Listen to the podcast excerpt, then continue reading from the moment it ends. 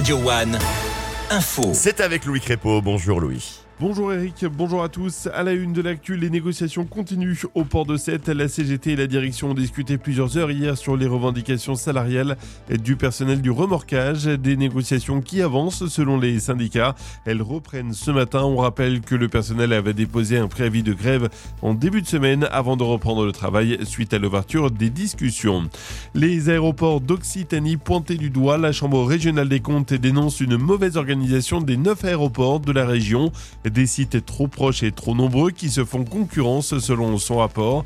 Seuls les aéroports de Montpellier et Toulouse seraient rentables, les autres ne seraient tout simplement pas viables. Dans le reste de l'actu, 22 morts et près de 60 blessés aux États-Unis après plusieurs fusillades dans l'état du Maine. Le tireur présumé est toujours en fuite selon la chaîne CNN. Les fusillades ont eu lieu dans au moins deux lieux différents. La sanction est tombée pour le MHSC. Le match de Ligue 1 Montpellier-Clermont sera rejoué à huis clos à la Mosson. Décision de la Ligue de football professionnel, les Héroltais perdent également un point. Le match avait été définitivement arrêté, on le rappelle, début octobre, suite à un jet de pétard, alors que Montpellier menait 4-2. Et puis, il sort aujourd'hui un nouvel Astérix un peu made in Montpellier. Le nouvel album qui sort donc aujourd'hui a été écrit par le scénariste montpelliérain Fab Caro. C'est le 40e tome.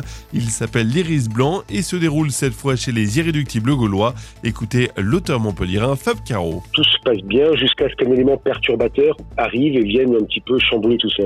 Et là, en l'occurrence, l'élément perturbateur, c'est une espèce de, gourou, comme ça, qui a créé une école de pensée, de pensée positive, euh, développement personnel, ce genre de choses, et donc, il est envoyé par César euh, au camp de Baba Rome, déjà pour remotiver un petit peu les troupes. Il va arriver dans le village, ça va un peu déséquilibrer les, les habitants du village. Et un tirage de plus de 5 millions d'exemplaires est prévu pour ce nouvel Astérix. Voilà pour l'actu. Très belle journée à vous sur Radio One. Merci beaucoup Louis. N'oubliez pas de revenir nous voir dans une heure pour nous refaire un petit point sur l'information locale.